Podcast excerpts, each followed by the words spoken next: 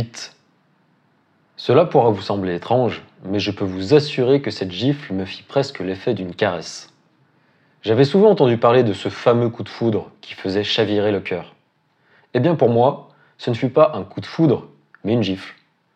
Je vous l'avais bien dit que cette idée de Tony allait avoir de lourdes conséquences pour moi.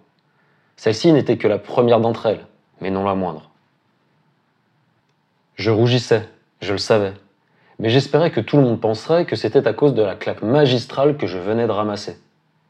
Mon cœur tambourinait tellement dans ma poitrine que j'en avais le souffle coupé, et j'étais bien incapable de formuler une phrase complète. Alors, je ne prononçais qu'un simple mot, bien éloigné de tout ce qu'aurait pu dire une personne sensée dans ce genre de situation. Salut. Mais je crois que cela ne fit qu'amplifier la colère de la jeune fille. Non mais ça va pas ou quoi? T'es malade? Qu'est-ce que tu étais en train de faire?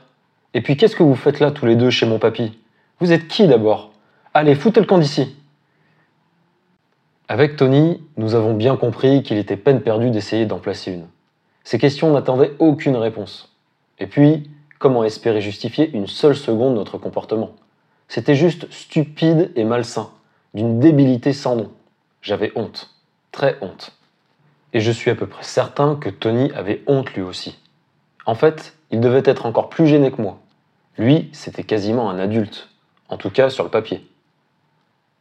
Il avait une grande responsabilité dans ce qu'il venait de se passer, même s'il s'était bien rattrapé en m'arrachant ce maudit pétard des mains.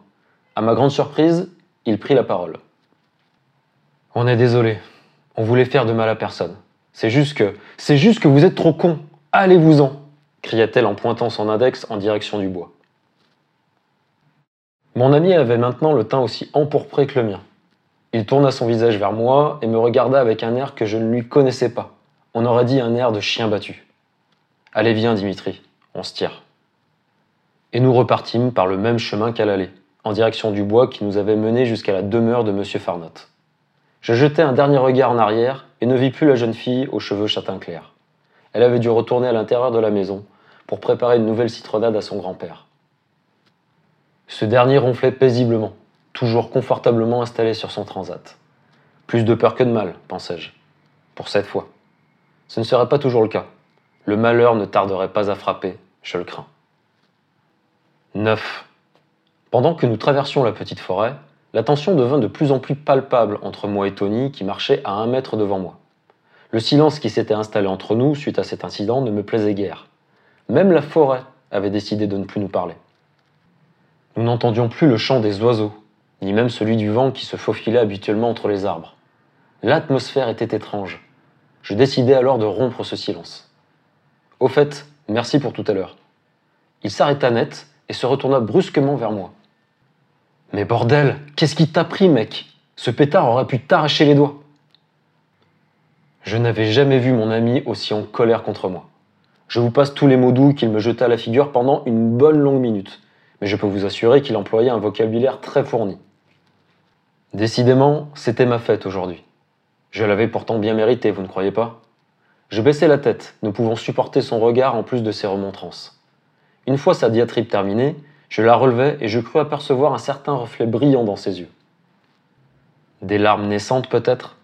Oui, elles en étaient bel et bien. Je devinais que Tony avait dû avoir peur. Peur pour moi. Et c'était en partie de sa faute. Il s'en voulait, et c'était touchant. Quand il se rendit compte que j'avais remarqué ce petit moment de faiblesse, il me tourna le dos.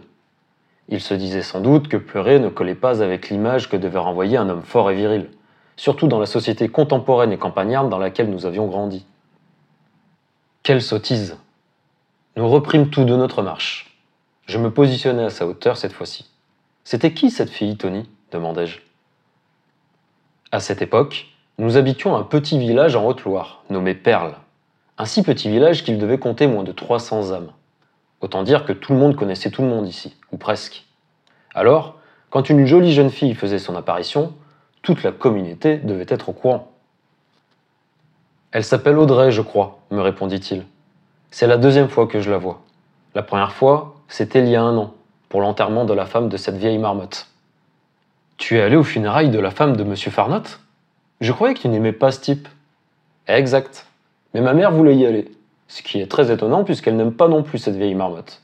Et va savoir pourquoi, elle tenait absolument à ce que j'y aille moi aussi, me dit-il. Je me souvenais de cet enterrement. Mes parents y étaient allés, mais ils m'en avaient dispensé. Je crois que tous les habitants du village s'y étaient rendus, ainsi que beaucoup de gens des villages voisins. C'était un petit événement parce que monsieur et madame Farnot étaient les plus anciens représentants de Perle. Ils se disaient qu'ils avaient toujours vécu ici, dans cette modeste demeure à la lisière du petit bois au sommet de la colline. Tony reprit.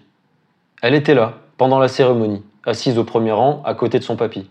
En fait, il y avait qu'elle au premier rang avec lui. J'ai trouvé ça bizarre. La vieille marmotte est connue ici comme le loup blanc, et pourtant, on dirait que ce type a même pas de famille, mis à part peut-être cette fille. Et comment tu sais qu'elle s'appelle Audrey? C'est ma mère qui me l'a dit. Audrey est la petite fille de Lulu, mais elle n'en sait pas plus. Elle ne l'avait jamais vue avant non plus. Elle m'avait même chuchoté texto pendant la cérémonie. Tu sais, mon grand, il y a beaucoup de mystères autour de cet homme. Tout le monde le connaît sans véritablement le connaître. Et c'était pareil pour sa femme. Elle doit avoir ton âge, non? demandai-je. Je dirais plutôt qu'elle a un an de moins. Elle est pourtant plus grande que toi en taille. C'est vrai, mais les filles grandissent plus vite que les garçons, c'est bien connu. Dans la tête aussi, il paraît. Oui, il paraît. Puis il m'interrogea du regard et s'exclama. Elle te plaît, hein Non, non, c'est juste que je ne la connaissais pas, c'est tout. Allez, arrête ton char. T'étais aussi rouge qu'une écrevisse tout à l'heure. Elle m'a giflé, rétorquai-je, un poil agacé. Ha elle t'a pas giflé les deux joues, et pourtant, ta petite caboche était tout empourprée. Je préférerais ne rien lui répondre au risque de me trahir en m'empourprant à nouveau. En tout cas, reprit-il, je ne suis pas certain que tu lui aies fait bonne impression. Toi non plus, tu ne lui as pas fait bonne impression à mon avis, lui dis-je piqué au vif. C'est sûr, répondit-il sans humour cette fois. Le petit bois n'était pas très long à traverser, et nous atterrîmes rapidement tout en bas de la colline, sur les rives du Lignon. Nous longeâmes encore quelques minutes la rivière en direction de l'amont pour atteindre ce que l'on pourrait appeler un pont. Mais ce n'était pas n'importe quel pont, puisque c'était moi et Tony qui l'avions confectionné avec des restes de troncs et de branches séchées. Et nous n'en étions pas peu fiers. Le résultat n'était pas très esthétique, certes, mais il restait assez fonctionnel pour deux gamins intrépides comme nous. Il nous permettait surtout d'accéder à une plage mince et sablonneuse située sur l'autre rive, inatteignable autrement. Une fois les pieds dans le sable, Tony commença à rouler un joint avec son shit à base d'huile de vidange. Moi, je ne fumais pas. Pas encore. Il m'avait bien proposé plusieurs fois de fumer, mais j'avais jusque-là toujours refusé. Je n'avais que 15 ans à l'époque, rappelez-vous. J'estimais encore avoir le temps pour tester ce genre de choses. Et puis, il faut bien le dire, je détestais la cigarette. Un jour, j'avais tiré une grosse latte sur celle de mon oncle, après avoir insisté longuement pour qu'il me fasse essayer et cela produisit l'effet qu'il escomptait. J'étais littéralement dégoûté. Depuis l'été dernier, je n'avais encore jamais voulu réitérer l'expérience.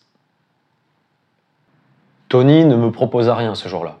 Il posa simplement son cul sur le sable et commença à inspirer profondément par la petite cale en carton située à l'extrémité la plus étroite de son pétard conique. Ce n'était pas le même pétard du démon qui avait failli me rendre manchot, mais il était tout aussi nocif. Tout en recrachant la fumée épaisse, Tony s'exclama. Quelle journée de merde, hein Dimitri? Un peu, mon neveu. Je sais, ce n'est pas le genre d'expression que vous avez l'habitude d'entendre aujourd'hui, mais rappelez-vous que nous étions à la fin des années 90. Alors attendez-vous à en rencontrer encore quelques-unes comme celle-là dans cet ouvrage. Je m'assis à mon tour sur notre plage privatisée et je contemplais l'eau qui coulait timidement vers l'aval. En temps normal, ce petit coin de nature avait tendance à apaiser mes pensées. Mais pas en cette fin d'après-midi. Je repensais à Audrey. Je me sentais frustré, blasé, appelez ça comme vous voulez. Je n'étais vraiment pas dans mon assiette. Il faut dire que je ne m'étais pas montré sous mon meilleur jour tout à l'heure. C'est le moins qu'on puisse dire. Pourtant, il y avait autre chose. Quelque chose de bien plus important, de bien plus oppressant. Je sentais sur moi comme une menace lancinante. Je me surpris à regarder avidement la rive d'en face et à scruter le moindre tronc d'arbre qui s'y trouvait pour savoir si quelqu'un n'était pas en train de m'observer. J'étais en train de me dire que mon esprit me jouait des tours, quand j'aperçus un petit objet dont la couleur scintillait sous l'effet des rayons du soleil. Il se trouvait légèrement en contrebas. De là où j'étais, je n'arrivais pas à distinguer ce que c'était. Mais ce qui est sûr, c'est que cette chose n'avait rien à faire là. Je me levai d'un bond et commençais à me diriger vers le pont quand Tony m'interpella. Où tu vas comme ça? Hein? Tu fais quoi là? J'ai vu quelque chose de l'autre côté de la rivière un peu plus bas. C'est quoi? J'en sais rien, c'est pour ça que je vais voir. Tony réfléchit un court instant et jugeant sans doute qu'il n'avait rien de mieux à faire, me répondit Ok, je te suis mec. 10. Nous franchîmes à nouveau le lignon pour retourner dans la forêt. Je marchais d'un pas décidé, convaincu que je m'apprêtais à découvrir quelque chose d'important. Nous longeâmes le cours d'eau sans rien trouver pour le moment quand tout à coup, nous entendîmes des bruits de pas, ou d'autres choses, juste au-dessus de nos têtes en direction du sommet de la colline. La pente où nous nous trouvions était très escarpée, et il était difficile pour nous de serpenter entre les troncs d'arbres sans tomber. S'il fallait se mettre à courir pour fuir, ce ne serait pas chose aisée. Le soleil était encore assez haut dans le ciel, et il nous aveuglait quand nous tentions de distinguer ce qui se rapprochait de nous. C'est alors que je perçus furtivement une forme noire et allongée qui se déplaçait de manière saccadée mais vive. Puis elle s'arrêta. L'ombre nous regardait, je le savais. À contre-jour, je ne voyais qu'une silhouette sombre, tandis que cette dernière devait parfaitement nous voir. Après un bref instant, elle reprit sa course, tout droit sur nous. Mon sang ne fit qu'un tour. Et celui de Tony aussi, devinai-je, puisqu'il lâcha un fébrile Putain 11. Je voulus repartir en courant, mais je trébuchais sur une petite pierre qui dépassait légèrement du sol et m'affalait lamentablement sur la terre jonchée de pommes de pin, la tête en bas. La chute me fit perdre connaissance quelques secondes seulement, enfin je crois, et quand je rouvris les paupières, je vis apparaître le visage d'un ange qui flottait au-dessus de moi. La première question qui me vint à l'esprit fut celle-ci. Je suis au paradis? Quand ma vue s'éclaircit, je discernais la longue crinière châtain clair et le regard verdoyant de l'ange. Non, je n'étais pas au paradis, songeai-je, mais c'est tout comme. L'ombre menaçante qui s'était transformée en apparition divine n'était autre qu'Audrey. Ça va, mec? Tony me tendit sa main et m'aida à me relever. Il n'était pas très costaud, mais il possédait une force impressionnante pour son âge. Il me remit sur pied sans fournir le moindre effort. Oui, tout va bien, merci, répondis-je de la manière la plus détachée possible. Intérieurement, je rageais de ne pas pouvoir me présenter sous un meilleur jour. C'était la deuxième fois que je rencontrais Audrey en l'espace de quelques heures, et la deuxième fois aussi que je me trouvais dans une position délicate. Mais je chassais rapidement ses pensées en voyant qu'elle avait l'air complètement apeurée. Pourtant, tout ce que je trouvais à dire fut Salut. Tony, quant à lui, eut plus de bon sens que moi et demanda à Audrey Qu'est-ce qui se passe Mon papy, il a disparu.